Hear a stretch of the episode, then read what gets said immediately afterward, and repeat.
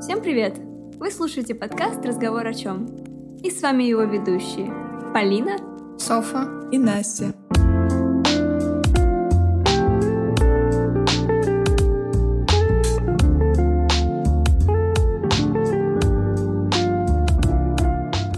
Ну что, девочки, чем вы занимались в последнее время? Последнее время у нас только одно занятие. Мы готовимся к приближающейся сессии, но в то же время сейчас мы нашли время на запись нашего любимого подкаста, чему мы очень рады. Мне кажется, я постоянно задаю примерно одинаковый вопрос. Ну что, девочки? ну, ладно, будем менять, но это уже в следующем выпуске. да, обещаем подумать над тем, как правильно задавать вопросы друзьям. Итак, да, я согласна с Настей. Я тоже в последнее время полностью, не могу сказать, что погрязла, но занята учебой. Провожу все свое свободное время за материалами учебными. Вот, но нахожу время для чего-то еще.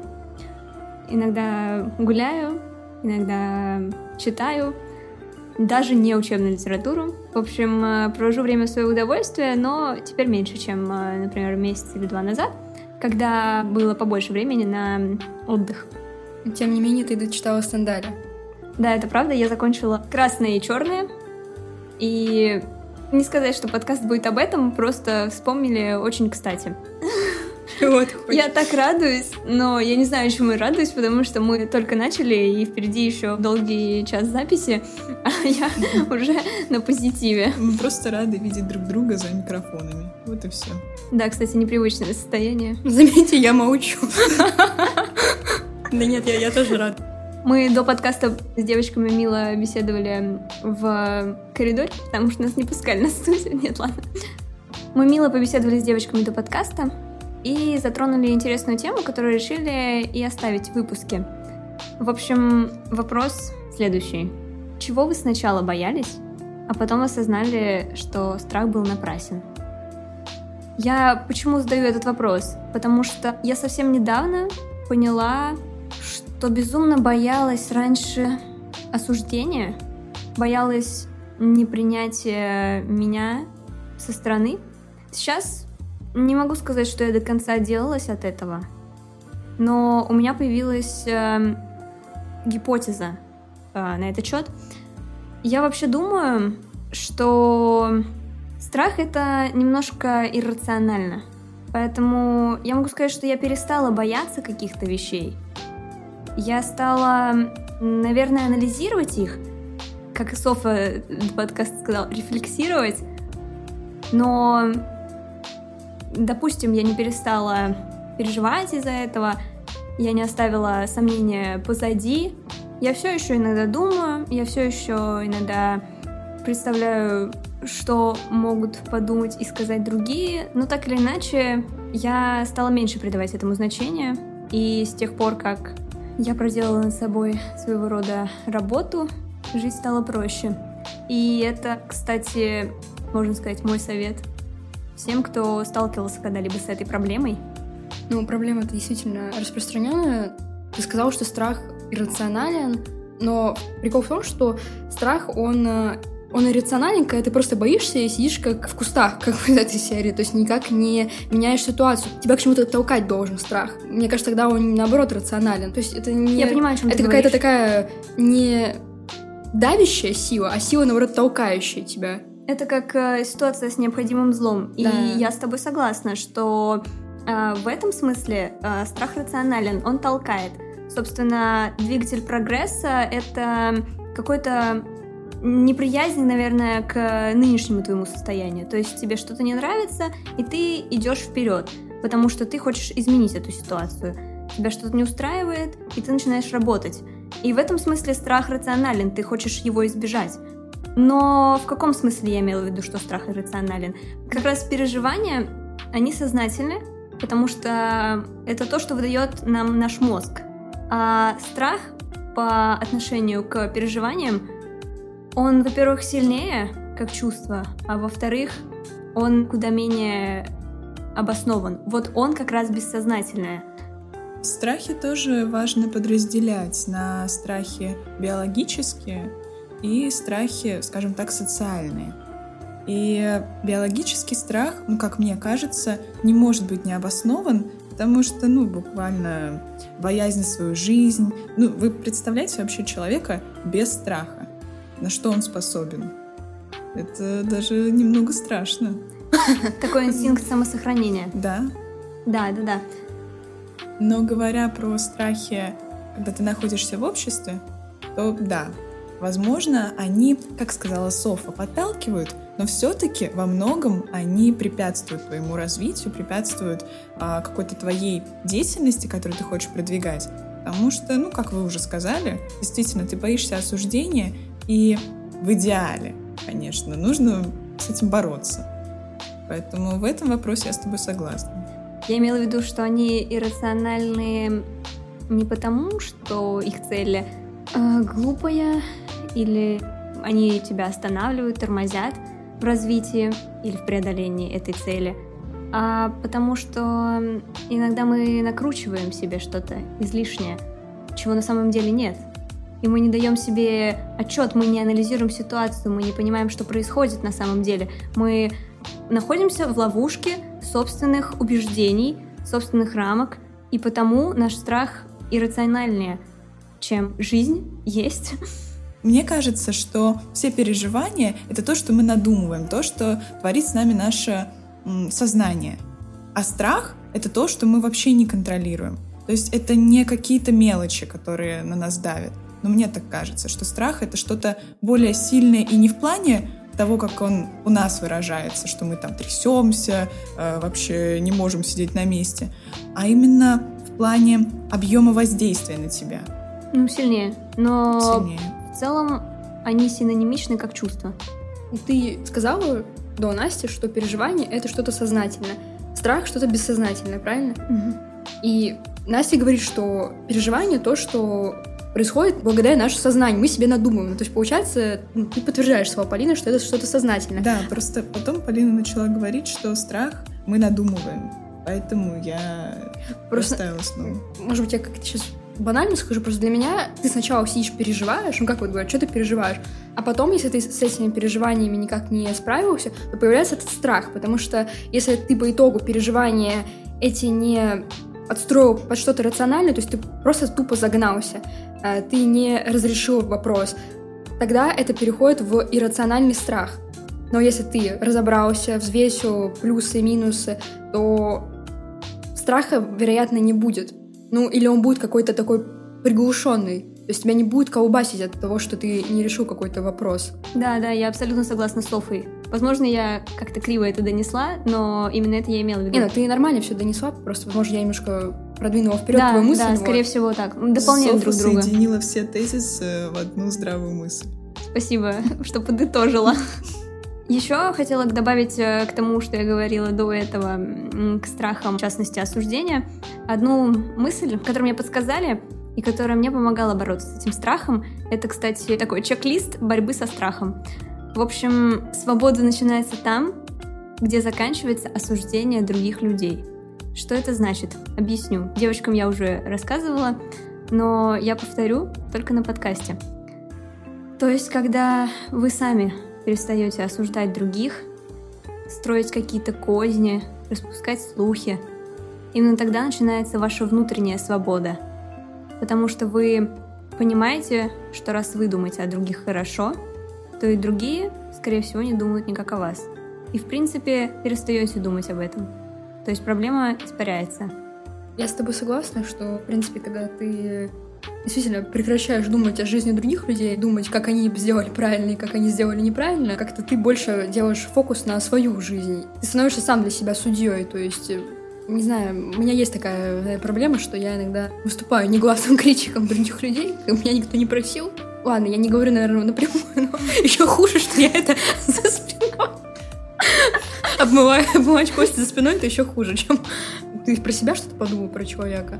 В общем, так делать не надо, я согласна, что вообще хорошая да, фраза такая. Ну, в общем, да, человек, когда не осуждает других, ему в голову не может прийти, что вот его сейчас за что-то осудят.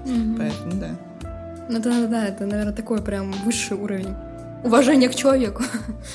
Это тот самый полезный инсайт, который советуем всем. Да. Ну и вы не ответили, кстати, на вопрос про ваши страхи. Или это что-то личное, и вы не хотите этим делиться на подкасте? Ну, мы опять же до подкаста перечисляли какие-то да, страхи. Ну, наверное, у меня такой страх, который я как бы еще не разрешила, как вот у тебя с осуждением. Ну, ты тоже сказала, что это еще где-то есть, просто ты это сделала на минимальный, да, какой-то уровень. Но работа идет. Да, работа идет. То есть проблема на каком-то уровне есть, но ты ее решаешь, правильно? Вот. У меня, наверное, такой страх не самореализоваться. Это, кстати, переплетается с осуждением и с тем, что я, может быть, где-то подстраиваюсь под мысли других людей. То есть я, когда что-то делаю, я думаю, а как это оценит другой человек? Но в то же время, почему это переплетается? Потому что как только ты начинаешь думать, а вот что обо мне подумают, твоя самореализация вообще к нулю идет, потому что самореализация, ты сам себе даешь как бы команды. Это не командная работа, это то, что ты только сам делаешь. Это моя проблема, что я боюсь, что я так буду смотреть по сторонам, как открывать рот и думать, блин, вот сейчас что-то мне скажут, надо будет что-то отвечать. Я возьму такой глобальный страх неправильного выбора, он заключается в страхе неправильно выбрать, не знаю, направление обучения, неправильно выбрать работу или даже занятие, которое, с одной стороны, тебе нравится, но как будто бы тебе всегда кажется, что ты мог сделать выбор лучше, и что-то тебе нравилось бы еще больше. И я не могу сказать, что сейчас у меня есть чувство, что я нахожусь не на своем месте. Нет, вроде бы я довольна всем тем, что меня окружает, но все равно есть какое-то чувство неприятное, что через много лет я оглянусь назад и подумаю, нет, мне нужно было делать все иначе. И я знаю, что это глупо, потому что если сейчас в моменте меня все устраивает и я довольна, то ну какая разница? Даже если что-то могло было быть лучше, ну и что? Все вышло так, и я должна быть благодарна за это. И это правильная мысль. Мы сейчас говорим о плюс-минус на что-то схожее. Да, Мне кажется, да. вектор наших проблем э, в одной стороне.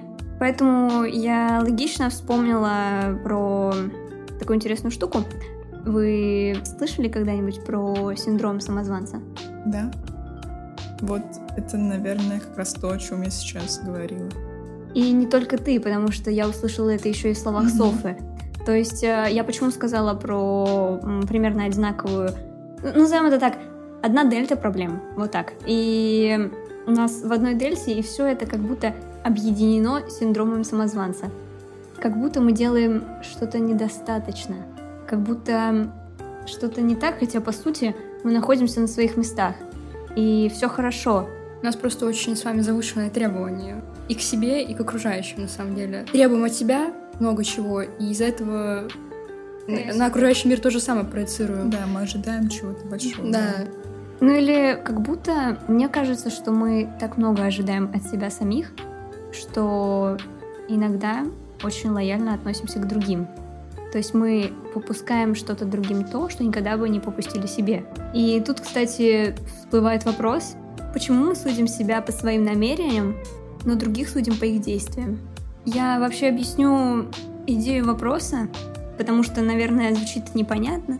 Вообще у этого есть название — это называется фундаментальная ошибка атрибуции. То есть это когнитивное искажение, когда ты, например, опаздываешь в универ, говоришь себе, ну, я опоздал из-за объективных обстоятельств, поезд поздно пришел или автобус долго ехал, там пробки на дороге. Другого человека называешь безответственным. Как вы думаете, почему так происходит? Может быть, это как-то связано как раз с э, синдромом самозванца? Хотя, конечно, это противоположные ситуации той, что мы только что обсудили, когда мы говорили, а, что завышаем требования к себе. Но есть и такие люди, которые, наоборот, оправдывают все свои поступки, и в это время считают, что поступки других — абсолютное зло. Мне кажется, что здесь имеет место чувство самолюбия, когда ты действительно многое можешь простить себе это, опять же, идет немного в разрез тому, что мы говорили до этого, но если разобраться, это же действительно заложено в человеке, когда он любит себя и он может много себе простить, просто потому что, ну, а почему я опоздал? Ну, потому что мне нужно было побольше спать, потому что это важно моему организму. И понятно, что у других работает то же самое, Но когда ты видишь, что человек пришел поздно, да, еще, допустим, там не извинился, сразу ты думаешь, что да нет, на самом деле он там за кофе еще забегал или просто безответственно себя повел. Но тоже это зависит от ситуации. Мы сейчас взяли такой пример неоднозначный. Это не значит, что мы думаем про каждого человека, когда он опаздывает, что что-то он сделал не так. Нет. Мы просто с ним больше не общаемся. Мы, кстати, как будто оправдываем их в таких ситуациях. Не-не, мы не оправдываем. Бывает такое, что вы правда думаете, ну, опоздал человек, ничего страшного. Хотя, наверное, это происходит, когда не периодично. Ну да, Да, да. А к нам, э, наоборот, мы жестоко относимся. Вот как я посмела опоздать этот один раз в год или один раз в жизни. Но это тоже, да, это все зависит от человека. Если мы будем брать тему опозданий, да, если он обычно пунктуален, и тут так, так вышло, что вдруг, о боже, так случилось, что я опоздал на пять минут, кто-то может подумать, да ладно, ничего страшного, я опоздал один раз за весь год, а кто-то может подумать, да как я так? Ну почему я так сделал? Так что да, все зависит от человека. Ты вот сказал, что такие ситуации, потому что каждый человек сам себя любит, он себя оправдывает. Но иногда, мне кажется, ну, я, может быть, так по себе сужу, не знаю, как у вас, я осуждаю иногда людей, чем сама как бы косячу. Я понимаю, что, я не знаю, пример с опозданием не, не мой пример, но, не знаю, пример, когда человек где-то там тупит и плохо соображает в каких-то моментах, вот меня начинает это злить, я понимаю, что и во мне-то есть эта штука, я еще больше начинаю себя злиться. Я думаю, вот, ну, было бы классно, если бы он был тупым, я бы имела право злиться на него. А так и я тоже немножечко где-то, ну, дундук. И это странно, когда ты тоже обладая таким же, да, недостатком, назовем это так, смотришь на другого человека косо. Вот это странно.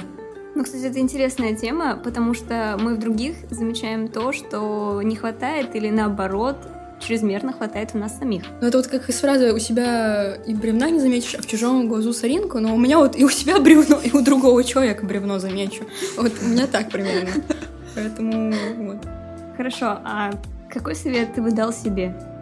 Ты бы дал себе прошлому, в детстве или сейчас, на будущее? М, Ну, можно ответить на оба. Например, э, себе несколько лет назад. А у тебя есть такой совет? Просто мне надо прям подумать. Наверное, я бы попросила себя успокоиться. Потому что весь выпуск посвящен переживаниям.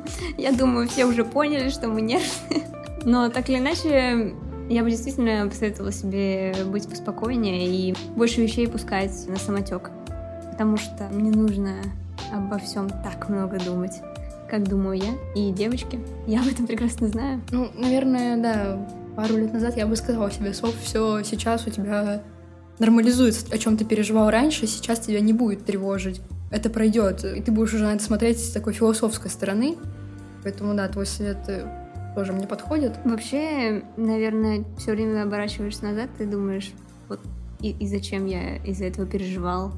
Ну, смотря какая проблема. Ну да, конечно, там зависит от масштаба проблемы и так далее, и так далее, но чаще всего э, эти мелочные переживания, которые терзали тебя на протяжении там недели или ну, нескольких дней в разрезе, допустим, года, кажутся такими мелочными. Ну, представляешь, какой-то человек вообще не обращает внимания даже на такие мелочи. Да, то да, есть да. я вообще поражаюсь. То есть я там буду смотреть на каждую мошку, вот так вот э, полетит, а какой-то вообще человек, э, ну, совершенно ему будет на это все равно. Это для меня такая свобода сразу чувствуется, когда Да, да, да. Вот она жизнь. И вот, кстати, совет, ну, мне его вот как бы дали. Сов, делай, как тебе надо. Вот просто вот фраза в, в одно предложение. Сов, делай, как тебе надо. Я думаю, это всем такая фраза. А, Ну, на самом деле, ну, мне Всем фраза «Сов, делай, как тебе надо». Просто, я говорю, это тянется вот из той проблемы, что я смотрю, как э, делают окружающие, подстраиваюсь как-то, и еще как-то, возможно, чувство вины на себя беру. Я не знаю, как-то... Ну, у меня, в общем, это свойственно. Чувство вины, оно такое э, изъеда- изъедающее.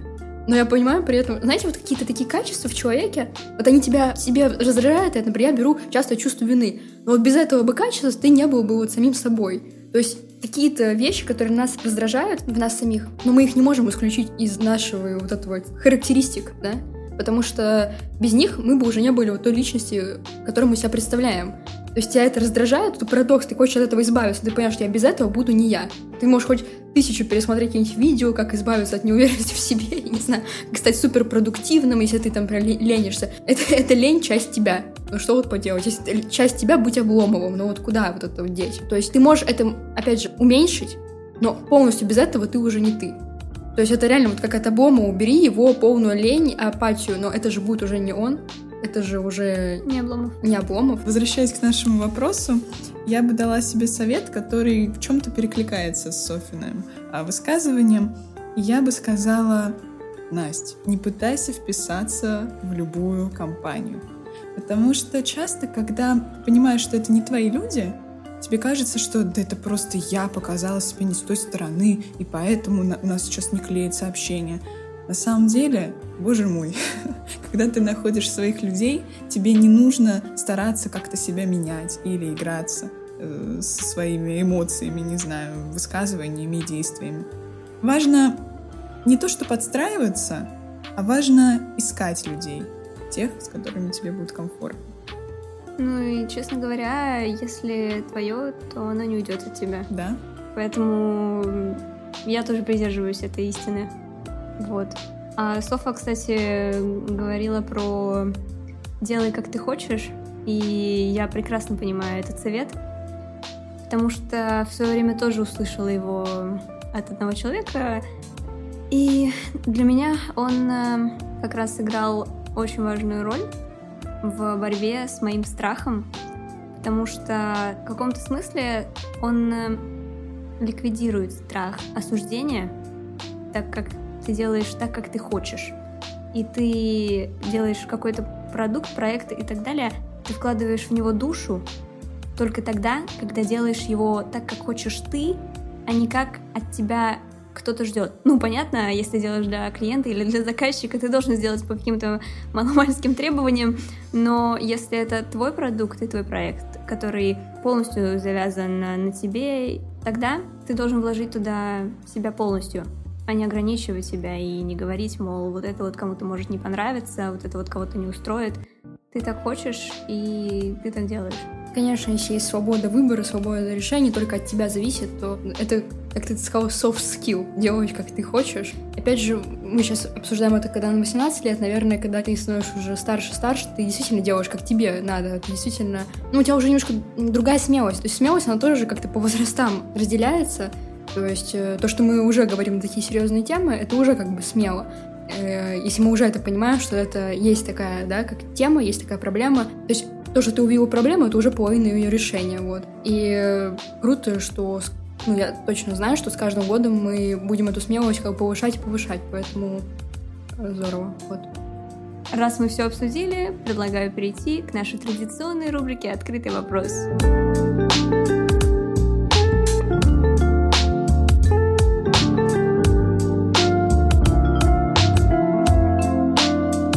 Конце каждого выпуска у нас есть рубрика «Открытый вопрос», ответ на который мы ждем в комментариях. Итак, вопрос на сегодня. Какой у вас любимый запах? Мне кажется, со мной сейчас многие согласятся, потому что мой любимый запах — это вообще запах времени года. Я не называю конкретного, потому что мне нравятся запахи каждого времени года. Да, я думаю, это, конечно, больше связано с погодой и с погодными условиями, но мы немножко романтизируем, поэтому пускай это будет время года. Осенью немножко промозгло и сыро, и ты чувствуешь запах дождя и новообразовавшихся луж. Летом палит солнышко и начинает все расцветать. А зимой очень вкусно пахнет снег. Как бы это странно сейчас не звучало. Весной все расцветает, и у этого, соответственно, тоже свой запах. Поэтому каждое время года оно отличается от предыдущего запахами. И каждый из них мой любимый. На самом деле у меня очень много любимых запахов, и я даже не могу назвать какую-то определенную категорию, там, например, сладкие ароматы или же наоборот. Могу привести какие-то конкретные примеры, которые сейчас у меня всплывают. Это запах древесины, вишни. И не знаю, мне нравится еще комбинировать какие-то ароматы. Возможно, я тот самый парфюмер, который не смог реализовать свои возможности. Ладно, я шучу. На самом деле. Просто я очень внимательна к запахам. Для меня это очень важно. И не могу выбрать один. Кстати, что думаешь по поводу запаха новых книг? Это отдельное удовольствие при покупке книги, конечно. Про книги. Это сейчас читаю роман Харуки Мураками «К югу от границы, на запад от солнца». И там так удобный вот твой вопрос про запах и то, что ты так подвела к книгам.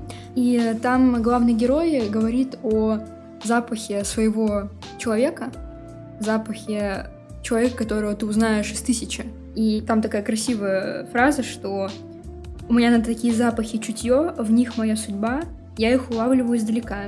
И потом он пишет, что этот запах дает все понять о человеке сразу. То есть вот никто не знает этого человека, а ты только по запаху его уже полностью его судьбу знаешь.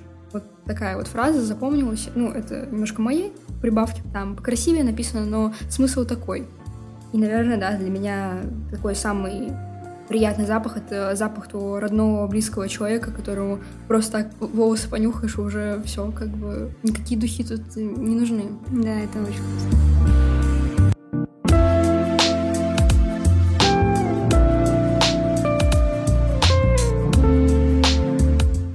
Вами были ведущие подкаста «Разговор о чем?».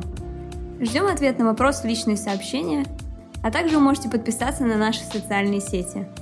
До встречи в следующем выпуске. Adiós amigos.